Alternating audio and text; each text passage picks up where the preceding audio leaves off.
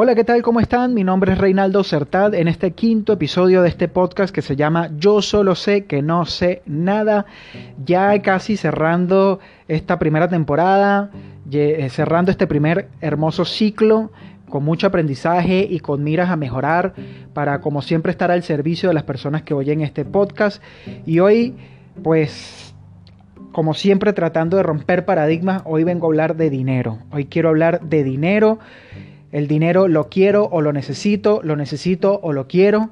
Y hoy vengo a hablar de este tema que es muy tabú porque parece que el preconcepto que nos inculcaron acerca del dinero nos hizo que en nuestra ignorancia, es decir, en nuestro desconocimiento, construyéramos pensamientos y conductas inconscientes que nos hacen rechazar el dinero, que nos hacen alejarnos del dinero. El concepto del dinero dice que es un activo financiero neutro, que sirve de plataforma intermedia para optimizar el intercambio de bienes y servicios. De modo que siendo neutro, como dice el concepto anterior, el dinero no es malo, el dinero tampoco es bueno, sino que simplemente es una energía que representa un valor como consecuencia de un bien o servicio, una energía neutra. Y existen muchos paradigmas que vamos a ir revisando para que nos demos cuenta de cómo estamos actuando frente a un infinito universo de posibilidades. El dinero, que es esa energía que está presente en todas partes, siempre está presente la energía del dinero, está al alcance de la mano, pero a veces los seres humanos estamos tan inmersos en nuestros problemas, tan inmersos en nuestras necesidades y en nuestras carencias y oímos a, menudo a muchas otras personas que se expresan a través de sus carencias, que padecen, que sufren. Mucha gente que está deseándolo, persiguiéndolo, corriendo detrás de esa zanahoria.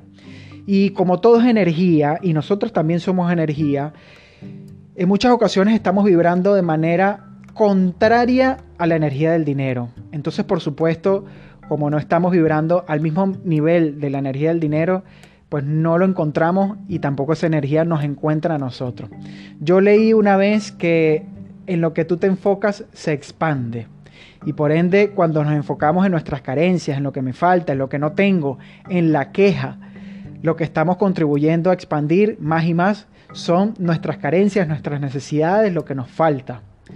Y ahí hay que tener ojo en lo que nos estamos eh, enfocando, porque ahí es como estamos sintiendo. Y como estamos sintiendo, estamos vibrando. Vemos a las personas haciendo lo que no quieren, lo que no les gusta, para ver si de esa forma traen esa energía del dinero.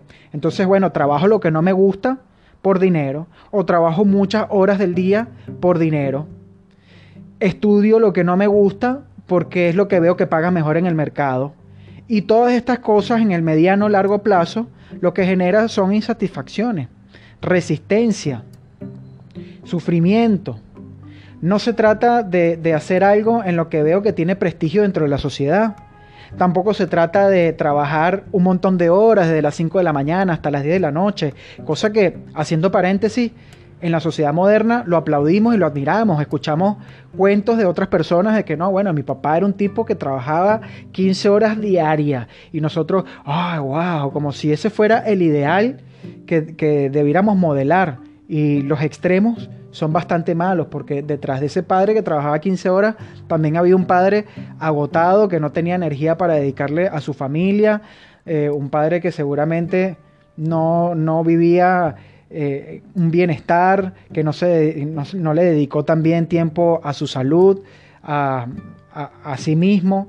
Y bueno, los extremos son malos, ¿no? Mi, mi, mamá era enfermera, fue enfermera, trabajó como nadie, trabajaba a veces doble guardia y hacía 12 horas seguidas sin dormir. Y, trabajó y trabajó y trabajó. El año pasado eh, murió, en mayo del año pasado, a consecuencia del COVID y justamente porque a veces imitamos estas cosas que, nos dice la sociedad como que ese es el ideal, ¿no? Trabajar y trabajar y trabajar. Y esa programación la tenía mi mamá. Trabajar y trabajar y trabajar. Y pues por supuesto, como le parecía que eso era lo correcto, pues como consecuencia no se cuidó y terminó contagiándose, era paciente de riesgo y bueno, lamentándolo mucho, pues está en otro plano en este momento. Tampoco pues se trata de contrariarme en mi vocación. Es decir, si a mí me gusta enseñar y me gusta educar, eh, pues como no me pagan bien, siendo maestro, me voy a dedicar a las ventas, porque eso es lo que pagan, pagan más. Entonces, bueno, me toca sacrificarme, hacer lo que, lo que no quiero. Y pongo este ejemplo de la enseñanza porque eh, hemos escuchado mucho, sobre todo en América Latina, que parece que a los maestros como que no, les pagan bien o no, les retribuyen bien por su labor, ¿no? Y, aquí en realidad se trata de conectar con, con, tu propósito, se trata de conectar con nuestro propósito. Ten por seguro que si tú conectas con tu propósito, el por qué y para qué te dedicas a algo, esta energía del dinero no la vas a perseguir, sino que más bien ella te va a encontrar. Yo tengo el placer de tener un hermano educador, que es Pedro, mi hermano que, lo quiero mucho, eh, y es un genio a quien le encanta lo que hace y lo hace con tanta pasión que hoy por hoy, pues, pues se expresa muy bien acerca de lo que hace, es muy reconocido en el ámbito de la educación y pues no, no hay esa queja, no hay esa necesidad, eh, vive dignamente, pero creo que es porque también hay una plena conexión con el por qué y para qué. Y por esto pongo de ejemplo también a la educación, porque hay que empezar a romper con ese paradigma de que los educadores le pagan mal. Yo creo que eh, esto también lo, podría decir cualquier persona en su profesión que no gane suficiente dinero, que crea que, no, que no se le está resarciendo bien económicamente, pues te va a decir, no, y en la carpintería tampoco, no, y, como mecánico tampoco. Pues yo creo que hay que conectar el por qué y para qué, y hacerlo con pasión. Hace poco conversaba con un amigo que tiene una empresa de servicio y me comentaba que estaba muy preocupado, que él necesitaba vender más servicios porque de lo contrario, pues la empresa de él iba a quebrar. Y me conversaba del montón de deudas que tenía y de que sus clientes habituales le estaban cerrando las puertas. Me decía, oye, Reinaldo, no puede ser, yo ahora llamo a fulano de tal, que es mi cliente desde hace cinco años y, se me esconde. Y bueno, se estaba desahogando conmigo, ¿no? Dejaron de atenderle el teléfono, los correos. Imagínense que me decía, yo prácticamente me toca perseguirlo. Y yo digo, bueno, con razón se esconden. Le decía, bueno, es que los persigue, por eso es que se esconden. Y esto es el ejemplo más vivo de lo que el miedo a perder nos hace, cómo nos hace actuar. El miedo a perder nos hace perder justamente. Este amigo mío que estaba vibrando en esa sintonía de, carencia, de, necesidad, de no tengo, de me falta, de contraria a la energía del dinero, que es una energía de abundancia, pues ignorando su propósito real, el por qué, para qué fundaste tu empresa, para qué prestas tu servicio. Sino que entonces él me decía, no, es que si yo no vendo mis servicios, no como. Y, y yo le decía, pero entonces tú fundaste tu empresa para comer. La empresa que tú tienes la fundaste para comer. Y esto es otro paradigma y esta es otra de las cosas que nos repitieron y parece que la decimos con mucho orgullo. No, es que yo lo que hago es para, para llevar el pan a la mesa. Y, pareciera que todo lo que hacemos es para llevar el pan a la mesa. Y nos, programamos para eso. No, es que es para comer, es para llevar el pan a la mesa. Y los estándares de, de nuestra vida los hemos bajado a un nivel de simplemente vivir para comer, vivir para llevar el pan a la mesa. Ojo con eso porque son cosas que están programadas en la mente y que deberíamos empezar a trabajarlas y a, hacernos conscientes de que justamente nos están llevando a vivir unos estándares muy bajos de, calidad de vida y de, de, cosas y de nivel de merecimiento. Así que es solo por eso que hacemos las cosas. Ese es el legado que, eh, mi amigo que quisiera dejar. Porque yo le decía, y este es el legado que tú quieres dejar para cuando fundaste tu empresa. Para esto es para comer. El legado es entonces se murió fulano de tal, el que traía el pan a la mesa.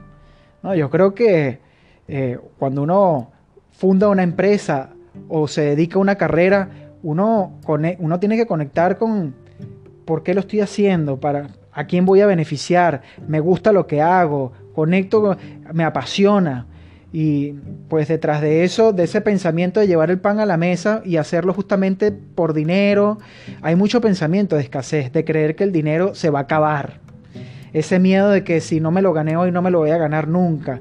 Y el miedo nos hace actuar con desesperación. En el caso de mi amigo, estaba perdiendo todo, sus clientes, eh, sus servicios, estaba perdiendo dinero.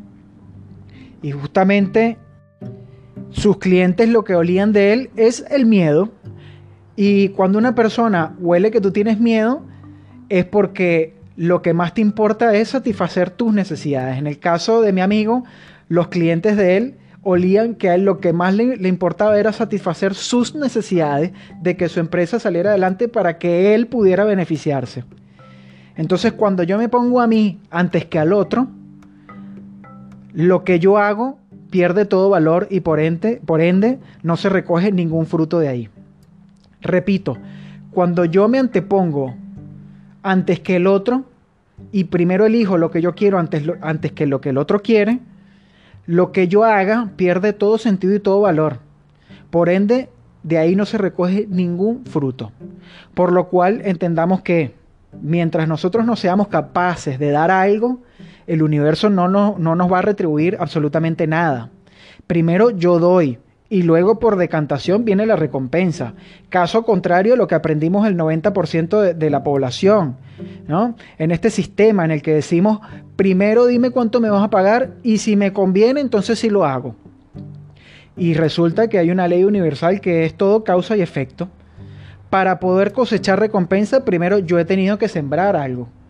Entonces uno tira semillas en ese campo, ¿no? Sin importar qué va a pasar, desapegado, entendiendo que unas semillas van a germinar y otras no, como la parábola del Evangelio de Marcos, que dice, eh, Jesucristo le contaba a sus discípulos, he aquí el sembrador salió a sembrar.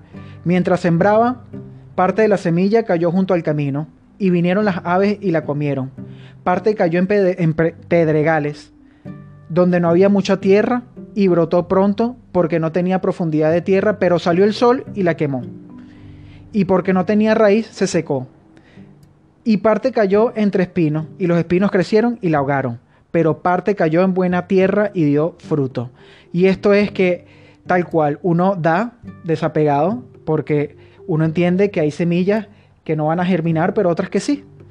Así que la clave está en no esperar la recompensa, sino en actuar como si ya la recompensa estuviera en nuestro poder, como si lo que yo deseo ya es parte de mí. Porque en ese aspecto nos convertimos en verdaderos poseedores de esa abundancia. Y, ahí es cuando verdaderamente estamos vibrando en esa energía del dinero. Y en esa energía que, que vibremos de atracción, bueno, valga la redundancia, atraemos lo semejante. Ya como decía Carl Jung, lo semejante atrae a lo semejante. Y un ejemplo de eso, y siempre lo, voy, lo, pongo como, como, ejemplo en todos los podcasts casi, eh, Steve Jobs, ¿no? que sin un título universitario, y esto también para que se caigan muchos paradigmas, no hace falta tener un título universitario para salir adelante, ¿no? O personas como Bill Gates, que innovaron sin saber si sus inventos iban a llegar a ser lo que son hoy por hoy. Seguro Steve Jobs no dijo algo tipo, no, yo no voy a fabricar y a perfeccionar la computadora personal sin que me digan si me van a comprar un millón, porque yo no voy a perder mi tiempo, ¿no?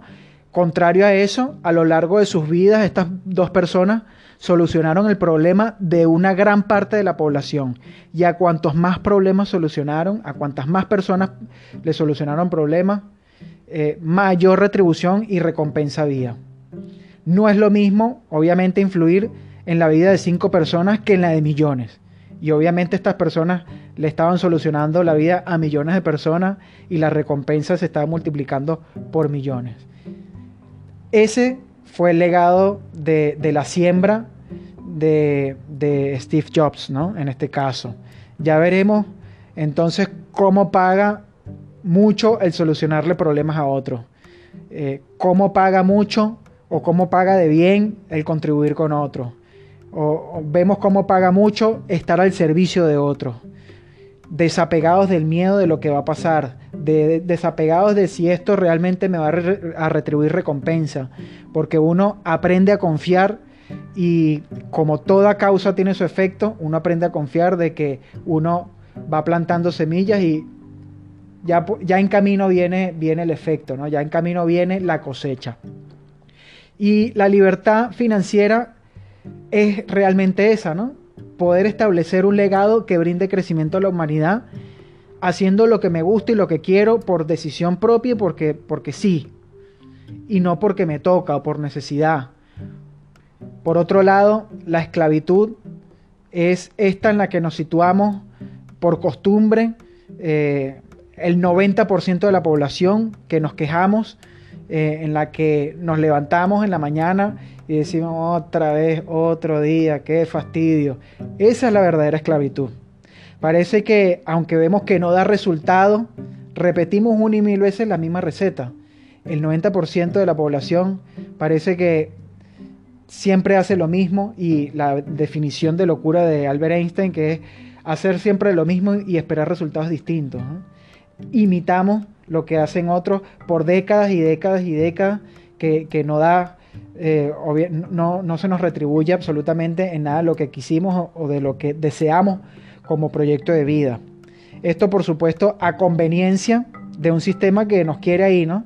Trabajando 30 años para que llevemos el pan a la mesa tal cual y más nada, distraídos, para que sigamos votando por uno, por otro, eh, con esa ilusión de que va a venir un gobierno que va a contribuir a que podamos producir mayores riquezas y la realidad es que eso no sucede porque la riqueza empieza a producirse desde nuestro interior, desde nuestro estado vibratorio. Así que, ¿desde dónde estamos creando riqueza? ¿Desde qué estado vibratorio estamos creando riqueza? Desde la necesidad, desde nuestro miedo, desde nuestro pensamiento de la escasez, de que nos falta, de que nos va a faltar, desde que, desde que vamos a, padecerlo en el futuro. ¿no? En el casino hay un dicho muy famoso que dice que el que juega por necesidad pierde por obligación. Y el paradigma también dicta a veces que el dinero corrompe. Hay gente que dice, no, es que cuando hay dinero de por medio las cosas se complican porque detrás del dinero existen los intereses individuales de cada persona y, uy, Ay, ay, ay, tengamos cuidado con este tipo de pensamiento y, no solamente de pensamiento, de cuando oímos a otras personas y aceptamos eso como si eso fuera una verdad y lo hacemos parte de nuestra creencia. Seamos vigilantes de, de todo esto, de todos estos pensamientos además que anteceden a nuestras conductas, porque ahí es en donde estamos rechazando sistemáticamente la energía del dinero. Cada vez que decimos el dinero es sucio, no, los ricos son malas personas. El dinero es el demonio. El dinero corrompe a las personas. El dinero no crece en los árboles. El dinero cuesta mucho ganarlo. Y estas son cosas que escuchamos a veces desde niños en el hogar y vemos a nuestros padres que se quejan de, de, no, es que el dinero cuesta mucho ganárselo. No, no, no, es que tienes que darle el valor al dinero. Anda a trabajar para que veas cómo cuesta ganárselo y nos inculcan como que si el dinero es algo que está lejano, distante, algo que nunca, eh, algo idílico, algo utópico. Y por eso justamente es que muchas veces no nuestro nivel de merecimiento está muy por debajo y nos conformamos con simplemente trabajar para comer, trabajar para llevar el pan a la mesa. Quiero despedirme sin antes dejar una frase final que habla sobre el dinero y habla sobre propósito y es de Henry Ford y dice, un negocio que solo se basa en dinero es un negocio pobre. Un negocio que solo se base en el dinero es un negocio pobre. Bueno, quiero decirles que me complace mucho haber compartido con ustedes este primer ciclo. Creo que podría llegar a salir un capítulo más eh, con una invitada. Todavía estoy tratando de programarlo. Pero bueno, eso está en veremos. Seguramente si es así va a salir y si no, pues quiero que sepan que estoy muy complacido de haber hecho esto, que espero que esto les sirva y síganme en mis redes sociales si es de su gusto, arroba Reinaldo Certad, arroba Rey Certad con I latina ambas, Certad con C, E Em, y bueno, si me quieren dejar algún comentario, pues esto lo hago con mucho cariño. Si quieren discutir algún tema o quieren que converse de algún tema, también encantado de la vida. Así que nos vemos pronto. Abrazos de luz a todos, bendiciones, namaste. Muchas gracias, gracias, gracias.